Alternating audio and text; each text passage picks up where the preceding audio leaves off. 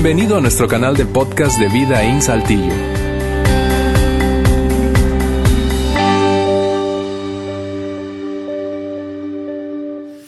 Bien, gracias por acompañarnos. Eh, cada uno de ustedes aquí en el auditorio o quienes nos están viendo a través de cualquier es el medio, transmisión en vivo, Facebook, eh, después de que ya ocurrió podcast en audio, después de que ya transcurrió esta reunión. Eh, gracias por tomarte el tiempo y estar aquí con nosotros. Eso es lo que eh, haremos hoy. Vamos a dar cierre a esta serie que comenzamos exactamente hace cuatro semanas y que llamamos Cómo tener lo que realmente quieres. Creemos que aborda un tema extraordinario y de hecho, no sé si estuviste aquí los domingos anteriores, pero escogimos eh, poner como video introductorio a cada uno de los mensajes una breve historia de gente como tú y como yo, gente de diferentes oficios. En este caso fue una eh, mujer emprendedora de su propio negocio. El, año, el domingo pasado, perdón, fue una arquitecta y así eh, eh, un ciclista y el primero de ellos fue un músico. La idea básicamente fue resaltar el hecho de que todos nosotros, sin importar a qué nos dediquemos, en qué etapa de vida estamos, eh, o incluso ni siquiera sin importar nuestro trasfondo espiritual, todos tenemos y batallamos con, lidiamos de tiempo en tiempo con la misma pregunta. Hay algo más, tiene que haber algo más. Algo más, algo más que los logros que he alcanzado, algo más que lo que he amasado en términos de posesiones, dinero. Hay algo más, tiene que haber algo más. Y eso se conecta con esta pregunta o con el título de esta serie. Todos queremos algo, todos queremos algo. Antes de saltar al em, final de esta, de esta serie, a esta sesión eh, final de esta serie, déjame sencillamente hacer una pausa y animarte a ti que estás aquí, o viéndonos o escuchándonos, a no perderte por nada del mundo la próxima, el inicio de la próxima serie. Vamos a comenzar una nueva serie, habiendo terminado esta el próximo domingo, durante los cuatro domingos de febrero y que creemos que va a estar extraordinaria. Eh, hemos decidido abordar un tema demasiado obvio para la fecha. Vamos a hablar de relaciones y particularmente eh, vamos a hablar de qué es eso que saben las parejas felices que otras parejas no saben. Y de hecho la serie se llamará así, lo que las parejas felices saben. Y esa no es una serie, no creo que te equivoques, no es una serie eh, para casados exclusivamente. Es una serie para gente que está casada, evidentemente, pero para gente que no está casada, bien sea que está viviendo junta o está en una relación de noviazgo o ni siquiera tienen el radar una relación. Quizá sufrió una ruptura reciente o no, o de plano no está en su radar, ni siquiera porque es muy joven quizá, porque no, no, no lo considera su prioridad. Pero es una serie para todos. ¿Por qué? Porque seguro coincidirás conmigo, yo este año cumplo 15 años de casado y, el mejor momento para aprender cómo funciona el matrimonio y en este caso, dado el título, qué es lo que saben esas parejas felices, el mejor momento para aprender esos secretos es antes de casarse, no después. ¿No es cierto? Así que eh, voy a animarte a no perderte ninguno de los domingos, pero no solo eso, invita a alguien, vamos, invita a una pareja, amiga tuya, familiar tuyo, compañero de trabajo, vecino, que tú sabes para quien puede ser útil esta, este tema. Invita a alguien que, a un amigo tuyo, amiga soltera, quizá invítalo con propósito, con intención oculta. No lo sé, pero invita a alguien y nos vemos aquí el próximo domingo en el inicio de esta nueva serie. Bien, habiendo hecho ese paréntesis, regresa conmigo a este tema. Iniciamos hace cuatro semanas, se decía que eh, con esto en mente, con, eh, lo que nos impulsó a hacer la serie y poner ese título es algo que tú y yo experimentamos en común. Es, una eh, batalla, lucha frecuente que tenemos, con cierta recurrencia aparece la sensación de tiene que haber algo más. Y como cuatro domingos, 40 minutos en cada domingo, siempre cuando predica Juan es más largo, este aprovechando que no está aquí para hablar mal de Juan. Pero eh, como cada domingo no nos alcanza, hemos eh, decidido desde el inicio poner en resumen algunas ideas que se abordaron en el tema de ese domingo inmediatamente al término de nuestras reuniones de cada domingo en nuestras redes sociales, particularmente en nuestro fanpage de Facebook. Y si no has descargado esas guías que sirven de detonante de conversación posterior para profundizar, te voy a animar a hacerlo. Todas están allí, ya la de hoy está colgada allí, eh, espero. Eh, y, y, si has estado en nuestros grupos de vida, grupos pequeños que nos reunimos semana tras semana en diferentes casas, espero que hayan estado utilizando este material, porque realmente lo que haría la diferencia para el futuro en tu vida y lo mía eh, en tu vida y la mía es hacer un poco de tarea, trabajo duro, mucho más allá que escuchar solamente, es pensar, conversar más al respecto. Así que te animo a descargarla, ya eh, la de hoy vas a poder descargarla en nuestro fanpage de Facebook. Habiendo entonces dicho eso, regreso a la, al título, lo que dio origen a este título, una pregunta. Una pregunta que todos nos hemos hecho o debemos hacernos. ¿Qué quieres? ¿Qué es lo que realmente quieres? ¿Qué quieres tú? ¿Qué quiero yo? ¿Qué es lo que realmente queremos? Pusimos énfasis en la palabra realmente. ¿Por qué? Porque descubrimos, como seguramente tú lo has hecho a lo largo de tus experiencias de vida, que no es tan fácil saber lo que realmente queremos, que eventualmente descubrimos que queremos, es fácil hacerlo, pero no siempre descubrimos lo que realmente queremos. Y es lo que hace complicada esta pregunta. Y voy a darte rápido un brevísimo resumen de lo que hemos hablado hasta aquí. Hemos dicho, esta pregunta es complicada para responder. ¿Qué quieres? ¿Qué es lo que realmente quieres? ¿Por qué? Porque a pesar de que tengamos diferentes, te repito, etapas de vida, trasfondo espiritual, familiar, momentos, situaciones que estamos enfrentando ahora mismo, desafíos que tenemos, a pesar de todas esas diferencias, tú y yo tenemos varias cosas en común respecto a esta pregunta. ¿Qué cosas? Tú y yo queremos las cosas a nuestra manera. Eso queremos. A nuestra manera. Queremos que se haga la cosa como, como nosotros deseamos. Tú y yo además queremos que en algún sentido podamos hacer lo que se nos antoje. ¿sí? Y eso lo decíamos el primer domingo, lo que se nos antoje. Lo que se nos antoje. No quiero límites. Mordemos el anzuelo y peleamos por la fantasía, por la falacia de que algún día seré totalmente libre y no le rendiré cuentas a nadie. Así que déjenme hacer lo que se me pegue la gana. Todos en algunos momentos en nuestra vida queremos eso. Todos los que están solteros, todos los que están casados, todos los estudiantes, los trabajadores, los que son empleados, los que son empleadores, los que tienen empresa propia, iniciativa propia, quieren hacer lo que quieran. Hacer lo que se te antoje, eso queremos. Y probablemente yo no sepa qué tú quieres, pero yo sé cuándo lo quieres. Lo quieres ya. ¿Sí? Tú y yo lo queremos inmediatamente. Pero es, es lo que hace tan tricky, tan, tan complicada, tan compleja esa pregunta, porque queremos lo que se nos antoja, cuando se nos antoja, ¿sí? Y queremos hacerlo a nuestra manera, pero eventualmente después de perseguir ese impulso natural, nos damos cuenta que finalmente no es lo que queríamos en realidad. Y eso es, es, es un conflicto interno. ¿Por qué? Porque todos tenemos una o varias experiencias en las que nos hemos sentido después de perseguir con mucha vehemencia, con fuerza y pasión, ¿verdad? Lo que queríamos a nuestra manera, cuando lo queríamos, terminamos con una sensación un poco de vacío, esa sensación de que no era, no me produjo lo que pensaba que me produciría alcanzar eso. ¿No es cierto? ¿Por qué? Porque lo que tú y yo queremos naturalmente, es decir, de impulso inicial, instintivamente, muchas veces entra en conflicto con lo que queremos realmente. Por eso es complicado. Por eso es tan complicado. Porque tú tienes impulsos, yo tengo impulsos naturales, impulsos iniciales, vamos tras algo, tras alguien. Y eventualmente, después de buscarlo con pasión, te repito, y vehemencia, nos damos cuenta, no es lo que realmente quería. Por eso es tan complicado. Y dijimos a lo largo de las semanas anteriores que para entonces conseguir lo que realmente queremos, tenemos que descubrir lo que valoramos, porque lo que valoramos y lo que realmente queremos están conectados.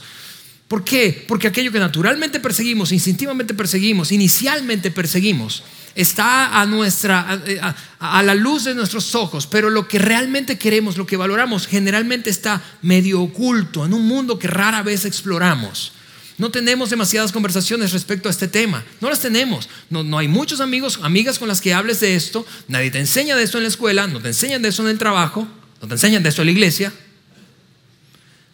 Pero todos queremos descubrir lo que realmente valoramos. Lo que valoramos es lo que definitivamente nos ayuda a descubrir eso que realmente queremos. Te voy a dar un ejemplo porque es, ese deseo que tenemos de que no te pierdas lo que realmente valoras y saltes de una etapa a otra en tu vida y finalmente te des cuenta de que perseguí tanto esto y, y al final no es lo que realmente quería. ¿Por qué? Porque no lo valoro.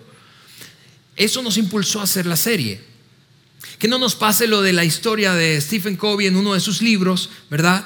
Que dice que cada ser humano básicamente está subiendo una escalera y quiere alcanzar la cima a lo largo de toda su vida y al final, en la última etapa de su vida, llega a esa cima. Qué triste es llegar a la cima y darte cuenta al voltear que la escalera que tenías que subir era la del otro edificio. Eso queremos evitar que eso te pase y por eso abordamos este tema. Por eso es que dijimos que para conseguir realmente lo que queremos tenemos que descubrir lo que más valoramos. Te decía, te daré un ejemplo. Piensa conmigo, padres que están aquí, especialmente si eres padre de hijos pequeños. Yo sé algo que tú valoras y probablemente no lo has verbalizado antes así o quizás sí, pero yo sé algo que tú valoras. ¿Sabes lo que tú valoras? Tú valoras en el futuro el respeto de tus hijos. Tú quieres realmente que tus hijos en el futuro te respeten. Es decir, que cuando no tengan que estar contigo, quieran estar contigo. Aun cuando ya no tengan que estar porque tienen otra etapa de vida, libertad y ya tienen su propio proyecto de vida, quieran estar cerca de ti, que te den tu lugar, que te honren, a solas y frente a otros. Eso quieres tú, eso quiero yo. Yo tengo dos hijos, uno de 10 y una de 8, y yo anhelo eso para el futuro. Pero la cosa es que estamos tan distraídos con lo que queremos instintivamente, naturalmente, que podemos perder de vista que es muy fácil perder el respeto de nuestros hijos a largo plazo. Y déjame decirlo de esta manera. Perder el respeto no solo es fácil, sino que el respeto es una cosa muy, es un elemento muy frágil. Muy frágil. Es muy sencillo perder el respeto, porque la relación con nuestros hijos es tan delicada que el respeto forma parte de, de esos elementos, te decía, frágiles, que componen a nuestra relación con nuestros hijos. En él ahora mismo parece todo de rosas, especialmente si están muy chiquitos. Mientras más chiquitos, mejor. Tú sabes, como aquel dicho que dice que cuando están chiquititos pensamos, ay, provoca comérmelo. Y cuando están grandes pensamos, terminamos concluyendo porque no me lo comí. La cosa es, regresando, tú y yo valoramos, realmente queremos el respeto de nuestros hijos como cuando estén adultos, ¿no es cierto? Por eso, por eso.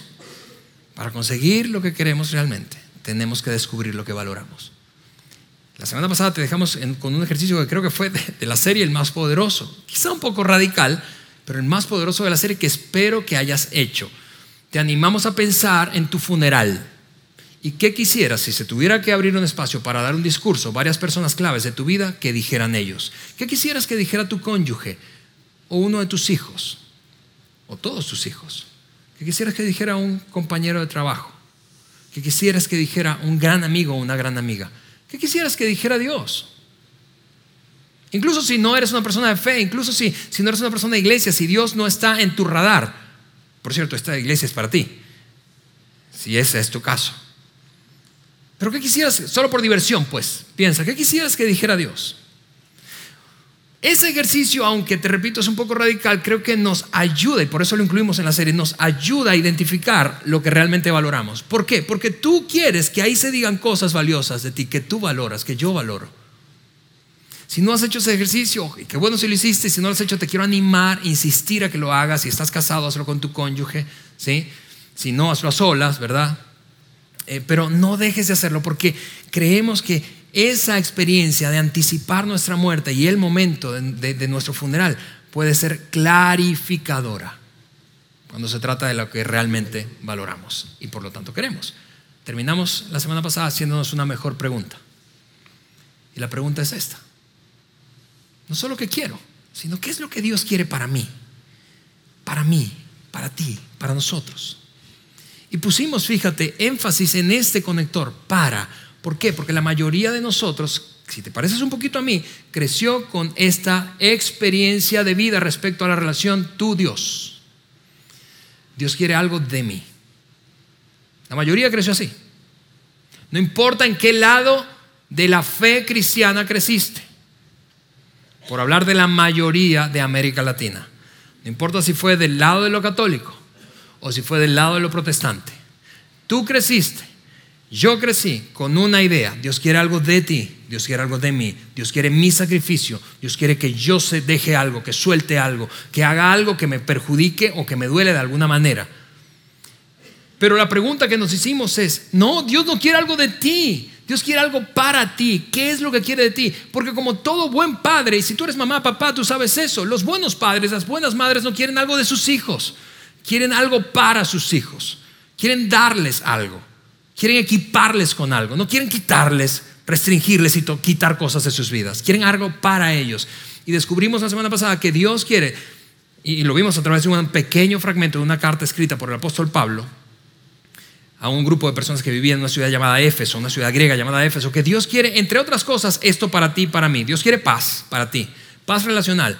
Dios quiere algo para ti, quiere paz, quiere, que vivas con autocontrol. No quiere que, Dios no quiere que vivas dando rienda suelta a tus propios impulsos y deseos al, punto de que llegues a, a quedar como esclavo de ellos, a merced de tus deseos. Dios quiere fidelidad, Dios quiere que experimentes su fidelidad, Dios quiere que tú seas fiel, que otros sean fieles contigo. Dios quiere amabilidad, que vivas siendo amable con otros y Dios quiere que experimentes la amabilidad de otras personas. Dios quiere bondad, quiere que tú experimentes su bondad a tu favor. Dios quiere gozo, que vivas con gozo, con alegría de vida. Y cuando lees esa pequeña lista, que pudiéramos hacerla más grande, pero cuando lees esa pequeña lista, no sé si te pasa como a mí, pero yo pienso, yo también quiero eso. No solo Dios lo quiere para mí, yo también lo quiero para mí. De hecho, cuando me, le meto lupa a eso, yo digo, yo valoro eso. Y recuerda, dijimos, lo que realmente queremos está conectado con lo que valoramos. Así que después de todo, Dios y yo no estamos tan distantes cuando se trata de las cosas que anhela mi corazón y que realmente valoro y quiero. Y aquí viene una gran transición para el mensaje de hoy.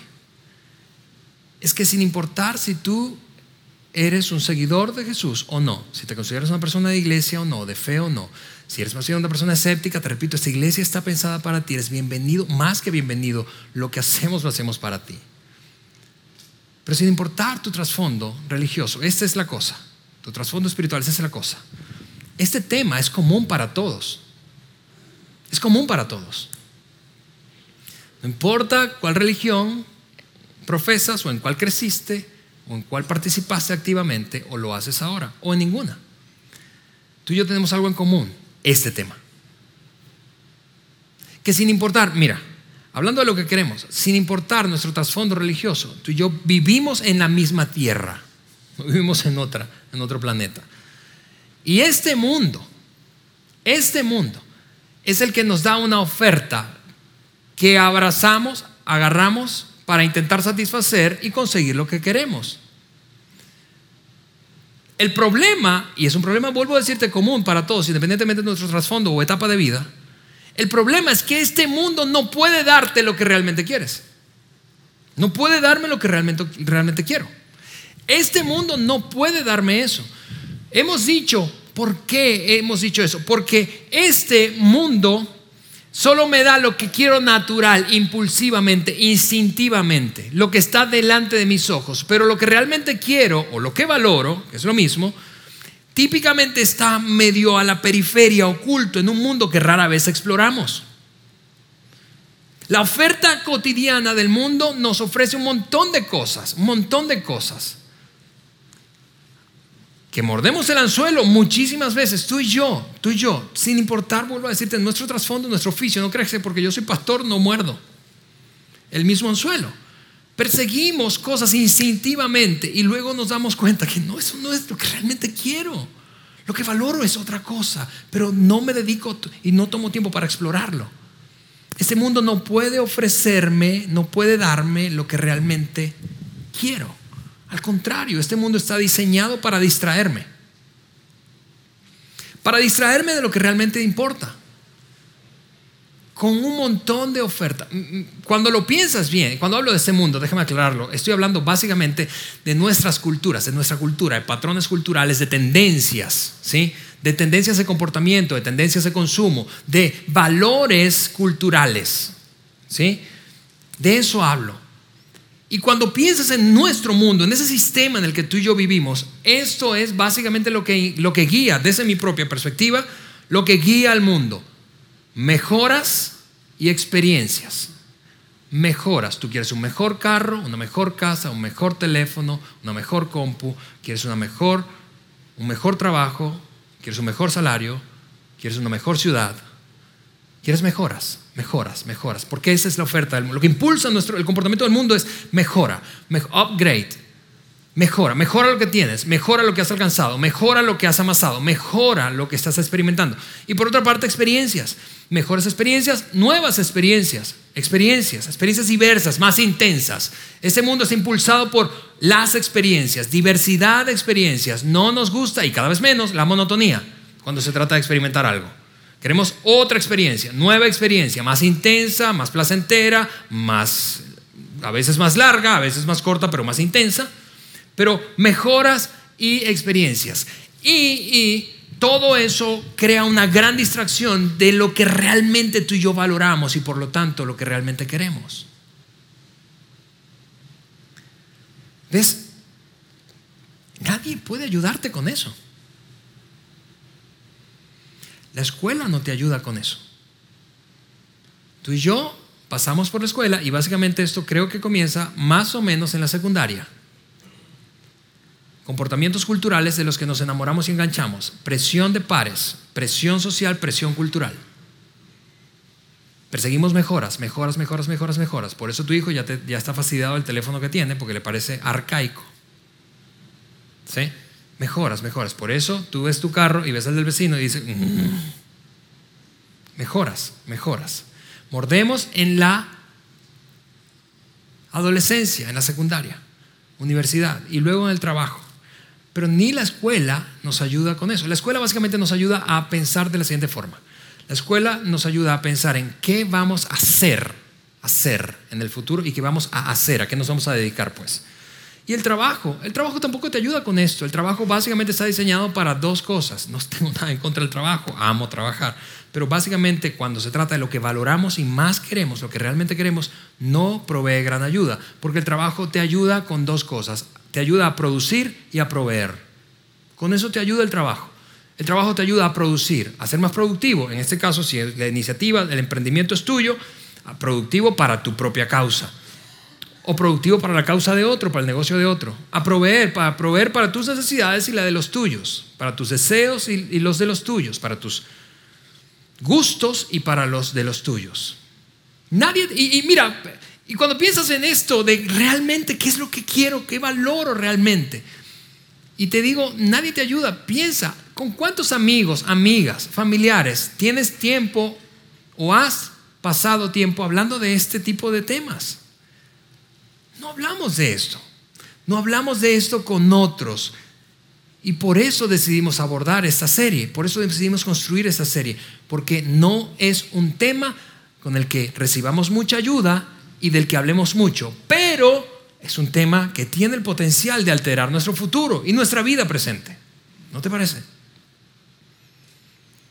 Lo que haré hoy es terminar en estos minutos mostrándote un fragmento de un pasaje son apenas dos versos, dos versículos, dos párrafos de texto de una carta escrita por ahí en el año 70 aproximadamente después de Cristo por un hombre llamado Pablo.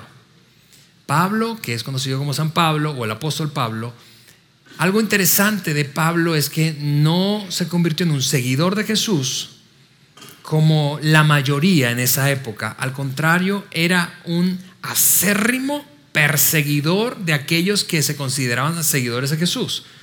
Persiguió cristianos, los apresó, disfrutaba cuando los apresaban, los torturó, disfrutaba cuando los torturaban, disfrutaba con el asesinato y la muerte, martirizando a algunos creyentes.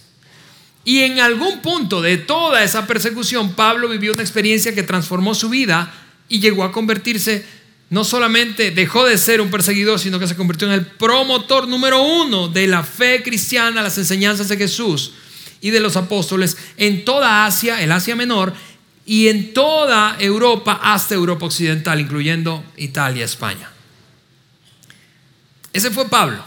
Por eso es tan relevante escuchar a un hombre como este hablar de enseñanzas de Jesús, porque fue un acérrimo perseguidor. Imagínate, es un escéptico y un activista en contra de la fe. Y luego el vato es todo lo opuesto. Eso creo que le da muchísima credibilidad y peso a sus palabras. Bueno, Pablo toma tiempo para escribir algunas cartas a ciertos grupos. En este caso escribió, el fragmento que voy a leer, te escribió este, esta carta de unos 16 capítulos a un grupo de creyentes, seguidores de Jesús que vivía en Roma. Él en ese momento no había visitado aún Roma, pero decidió escribirle sabiendo que ellos estaban batallando, escúchame, con este tema. Porque lo que vamos a leer ahora es una especie de receta para lo que Dios o que escribió Pablo para que tú y yo continuáramos desarrollando el hábito, el hábito de pensar qué es lo que realmente valoro y cómo puedo obtenerlo. ¿Cómo puedo desarrollar el hábito de, explorar este mundo que rara vez exploro, de tener esta conversación, de descubrir lo que realmente es importante para mí, lo que Dios quiere para mí? Y no dejarme sencillamente seducir por todo lo que ofrece el mundo, que no está mal, escúchame, no quiero que pienses que nuestro mensaje es retrógrada del tipo ermitaños, vámonos a las montañas como monjes. No, no, no, no. Eso está bien, mientras no te impida alcanzar esto otro, porque eso es lo que realmente valoras.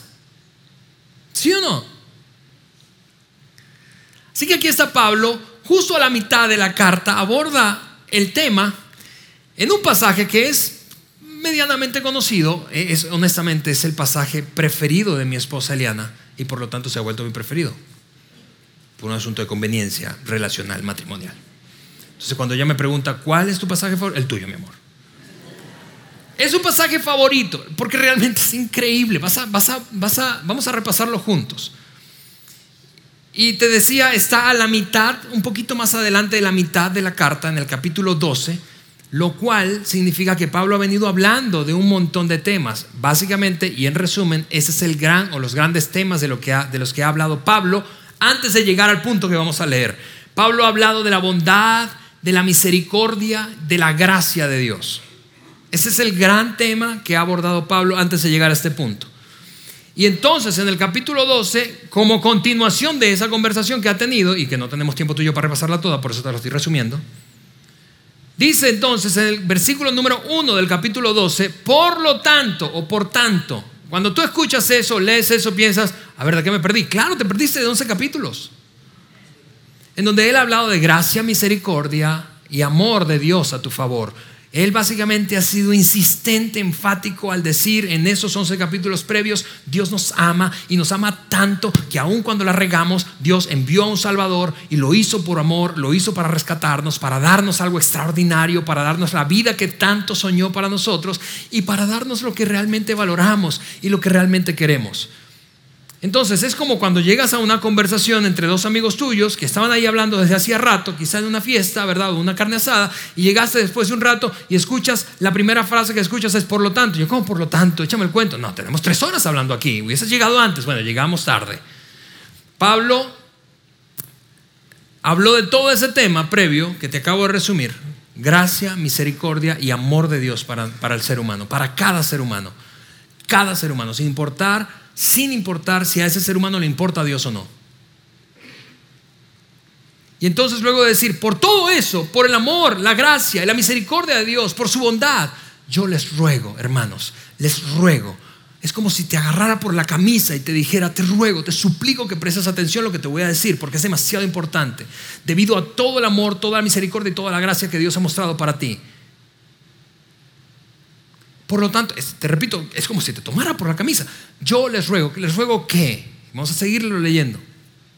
Les ruego por las misericordias de Dios. ¿Te das cuenta? Es el tema que ha venido hablando. Te ruego por ese amor de Dios para ti. Te suplico, presta atención por todo lo que Dios ha hecho por ti. Te pido que me prestes atención a lo que voy a recomendarte, a lo que voy a decirte hacer.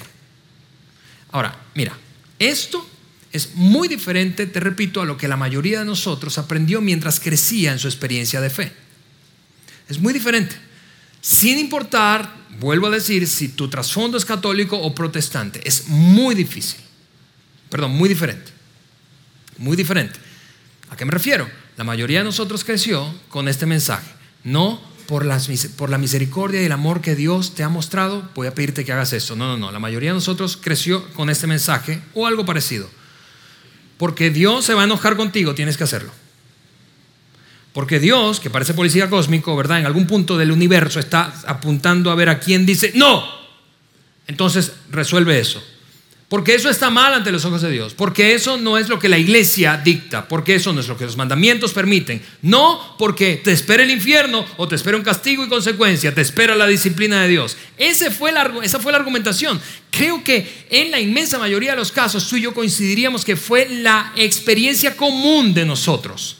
Crecer en un ambiente en donde el juicio, el señalamiento y la culpa era una, una, palanca, una herramienta para hacerte movilizar, para que hicieras cosas o dejaras de hacer cosas.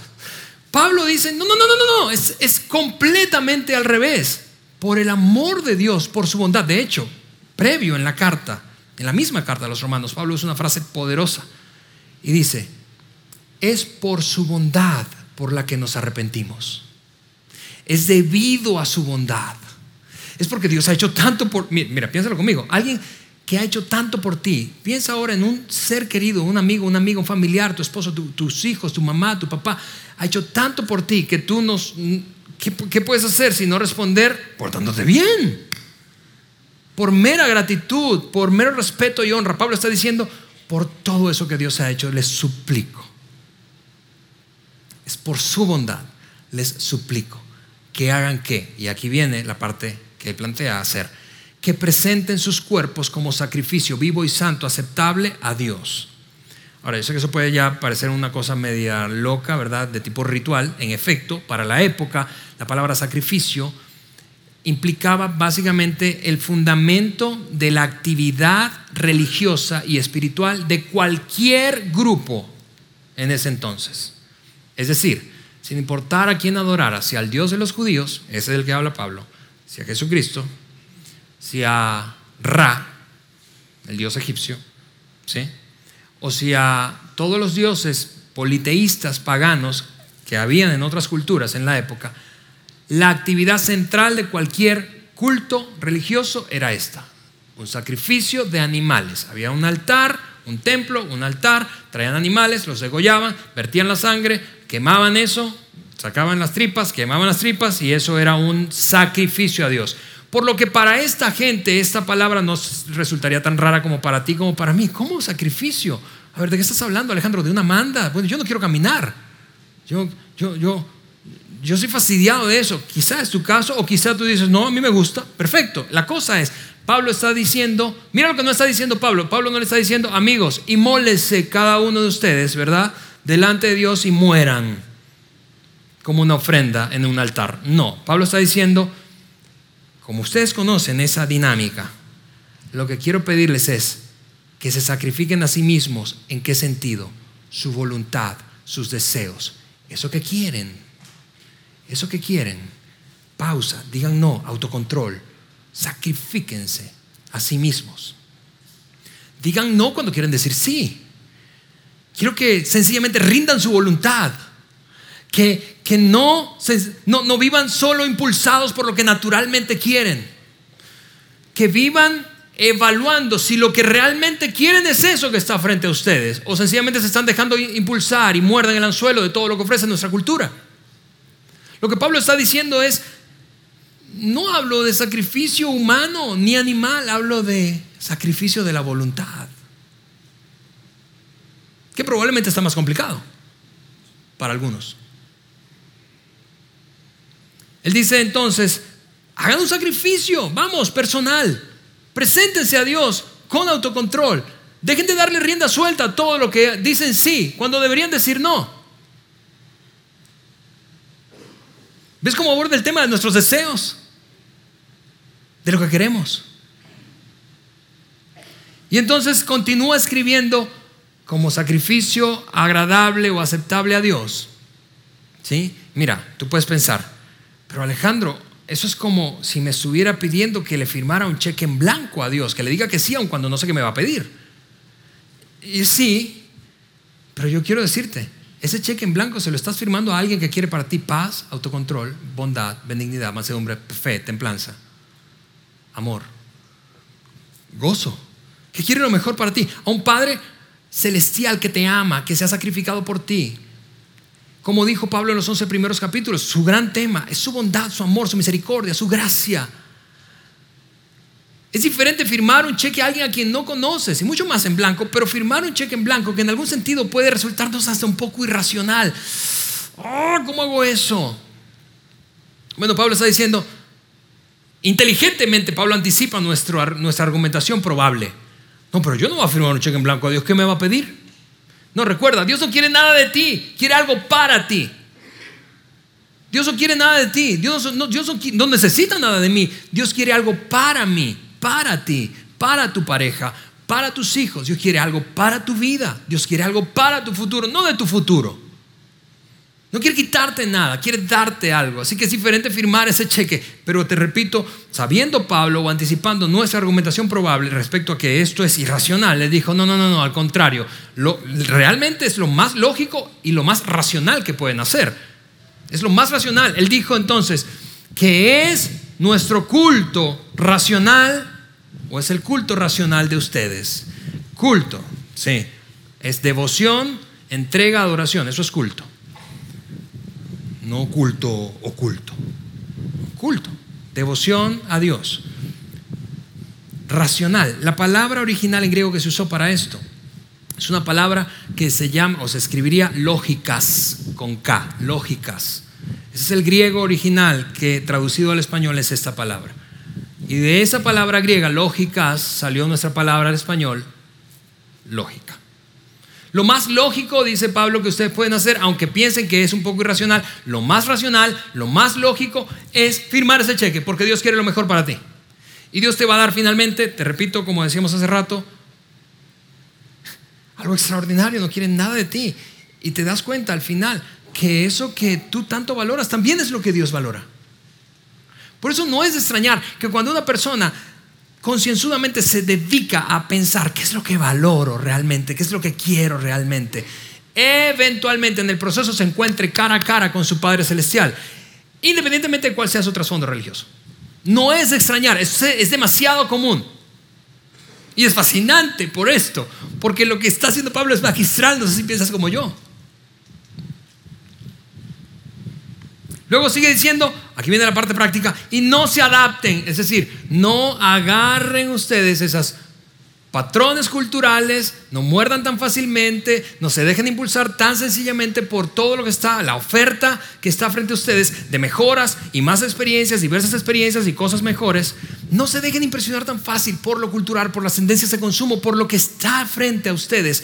No se adapten a este mundo al sistema en el que tú y yo vivimos. Si no, dice él, más bien, transfórmense. Ahora, esta palabra, otro poquito de griego aquí, esta palabra en el original griego es una palabra que se llama o se escribe metamorfo. Metamorfo. ¿De dónde viene otra palabra en español que es metamorfosis? Ya saben griego. Metamorfosis, eso es básicamente un proceso, un proceso de cambio. La transformación es un proceso. No te adaptes, no muerdas tan fácilmente si realmente quieres obtener lo que valoras en tu vida, lo que realmente es importante. No te adaptes tan fácilmente a patrones de comportamiento cultural, sino más bien transfórmate. Pero ¿cómo se hace eso? ¿Cómo es que ocurre? Transfórmate cómo? A través de la renovación de tu mente, escribió Pablo. A través de la renovación de tu mente. Lo vamos a poner aquí en la pantalla. De la renovación de tu mente. Y eso es increíble, porque la clave, y este es el versículo que le encanta a mi esposa y a mí también, porque la clave es la transformación de tus pensamientos, no de tus comportamientos. La mayoría de nosotros, ante algo que queremos cambiar, necesitamos cambiar, o alguien nos está demandando cambiar, lo que típicamente hace es apuntar a sus comportamientos. Voy a dejar de hacer eso.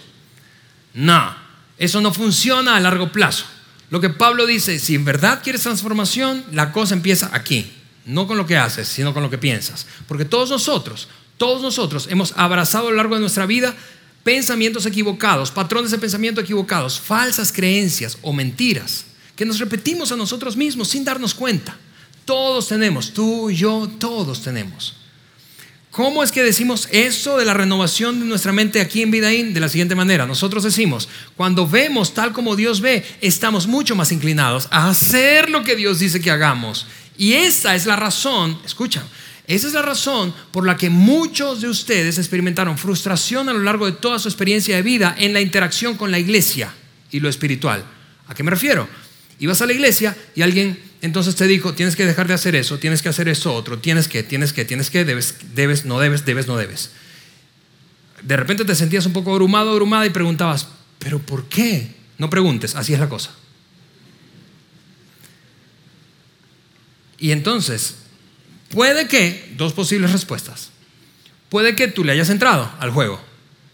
Bueno, está bien. Lo empiezo a hacer. Pero eventualmente, como no comprendías y no veías como Dios veía, te frustrabas. Y llegaste a concluir, esto no es para mí, porque esa gente se comporta en un nivel que yo no puedo. Segunda posible respuesta, ¿qué? Yo no voy a hacer eso y los mandas por un tubo y te vas. Esta frustración de vernos forzados a hacer sin comprender, sin que nuestra mente sea transformada, es la experiencia inmensamente mayoritaria. La razón número uno en mis 24 años en este oficio, por la que yo he visto gente salir por esas puertas y nunca más regresar, diciendo, jamás vuelvo a ese lugar, porque cada vez que voy me siento miserable, me siento culpable, siento que ellos son mejor que yo y yo no quiero sentirme así. Y esa es la razón por la cual probablemente tú tienes reservas. Lo extraordinario es que nunca, nunca Dios quiso que eso fuera así.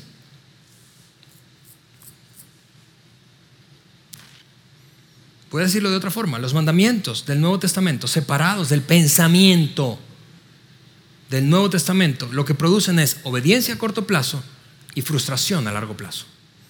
Obediencia a corto plazo y frustración a largo plazo. Por eso te has sentido tan frustrado. Por eso escucho constantemente o de tiempo en tiempo gente decir, ¿sabes qué? Yo no quiero ir a ese lugar. ¿Por qué? Porque yo no puedo ser tan bueno. Pero ¿quién dijo que la iglesia fue pensada para eso? Ese es un comportamiento exclusivista de tipo club. Eso no es lo que Dios pensó jamás en términos del funcionamiento y la razón de ser de la iglesia. Y te voy a dar otro ejemplo. Si viviste alguna de esas experiencias, no importa si en el lado católico o protestante, fuiste a un retiro de jóvenes o fuiste a un campamento de verano, eso es lo que pasó. Fuiste desafiado, sacudido por, por, la experiencia y, y saliste diciendo, voy a cambiar radicalmente. ¿Cuánto te duró eso? Dos semanas si te fue bien. Dos semanas. ¿Por qué? Porque intentaste obedecer sin experimentar transformación, sin aprender a ver, a ver como Dios ve, a ver la vida como Dios la ve, las relaciones como Dios la ve, los vicios como Dios los ve, el matrimonio como Dios lo ve, el dinero como Dios lo ve, el sexo como Dios lo ve, a ver toda la vida como Dios la ve. Y como no veías como Dios veía, entonces estabas menos propenso a hacer lo que Dios quería que hicieras. Regresa al texto conmigo, vamos a ir cerrando. Y no se adapten a este mundo, sino transfórmese mediante la renovación de su mente. Básicamente eso incluye dos grandes actividades. ¿Cómo soy renovando o cómo renuevo mi mente? Identificando y quitando lo viejo y poniendo lo nuevo. Identificando y quitando lo viejo y poniendo lo nuevo. ¿Qué es lo viejo? Las mentiras que nos hemos creído. La forma en la que has visto las relaciones. La manera en que has definido el éxito la forma en la que ves las posesiones y los logros, la forma en la que mides y configuras tu, identidad personal, tu valor, tu autoestima. Eso es lo viejo, lo nuevo, lo que Dios dice de ti, como lo cantábamos hace un rato en una de esas canciones. Tú eres lo que yo soy lo que tú dices que soy. Yo soy quien tú dices que soy, Dios mío. Yo no soy lo que tengo. Yo no soy la cantidad de dinero, de ceros que tengo en la cuenta, ni de colores de tarjeta de crédito que tengo. Yo no soy el carro que tengo. Yo no soy el trabajo ni el puesto que ostento. Yo soy más que eso. Yo soy quien tú dices que soy. Yo no soy eso. Y mira cuál es el problema con eso. No es que tengas mucho. No, no. El problema es que fundas tu identidad en algo sumamente frágil y te distrae de alcanzar lo que realmente valoras y por lo tanto lo que realmente quieres. Quizá te estás preguntando aquí en ese punto, y quizá no, pero quizá te preguntas, ¿para qué todo ese proceso? ¿Para qué? Pablo revela el para qué. Esta es la meta. ¿Para qué? Para que nosotros podamos probar, comprobar, verificar cuál es la voluntad de Dios, es decir, lo que Dios quiere para ti. Sin transformación no vas a saber y descubrir lo que Dios quiere para ti. Es, increíble eso. Es increíble. Sin que mi mente sea transformada, sin que yo sustituya lo viejo por lo nuevo, no voy a poder descubrir lo que Dios quiere para mí. Que por cierto, Pablo vuelve a reenfatizar, como nos ama, como tiene tanta misericordia y gracia para nosotros, es bueno, agradable y perfecto. Es bueno, agradable y perfecto. Así que el proceso empaquetado, y así terminaremos, se ve así. Te lo voy a poner en las tres pantallas para no correr riesgo de que no se entienda. Ten en cuenta el amor de Dios por ti. Dios te ama. Dios quiere lo mejor para ti. Ten en cuenta su amor, su bondad, su misericordia, su gracia. No importa dónde estés, lo que hayas hecho. No importa nada de eso. Dios te ama y lo ha demostrado una y otra vez. Ten en cuenta su amor por ti. El segundo paso de ese proceso es rinde tu voluntad a Dios. ¿Te recuerdas? Sacrificio vivo delante de Dios. Rinde tu voluntad a Dios.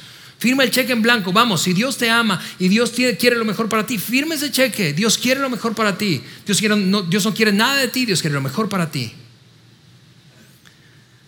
No te amoldes a esa cultura, porque es muy fácil, es sumamente fácil morder los patrones culturales. Es súper fácil, súper fácil.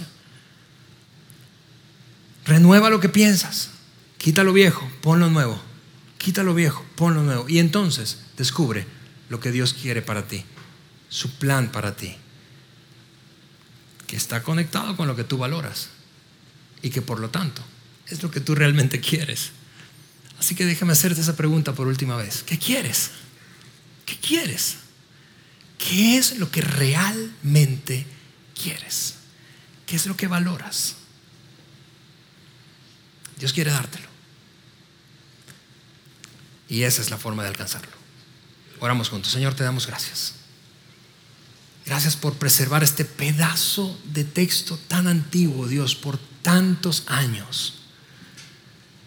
Y gracias por permitirnos sacar provecho de esa receta que el apóstol Pablo nos dejó y que nos ayuda a descubrir lo que valoramos, lo que realmente queremos. Pero más importante, Señor, a descubrir lo que tú realmente quieres para nosotros. Ayúdanos a rendir nuestra voluntad confiando que tú eres un Dios que nos ama Ayúdanos, Señor, y enséñanos a, a seguir siendo transformados en ese proceso de renovación de nuestros pensamientos y eventualmente descubrir lo que tú quieres para nosotros. En el nombre de Jesús. Amén. Gracias por haber escuchado este podcast de Vida en Saltillo. Si deseas escuchar estos mensajes en vivo, te invitamos a que nos acompañes todos los domingos a nuestro auditorio para más información sobre nuestra ubicación y horarios, entra a vidainslt.org o síguenos en nuestras redes sociales como Facebook, Twitter e Instagram. Nos vemos la próxima semana.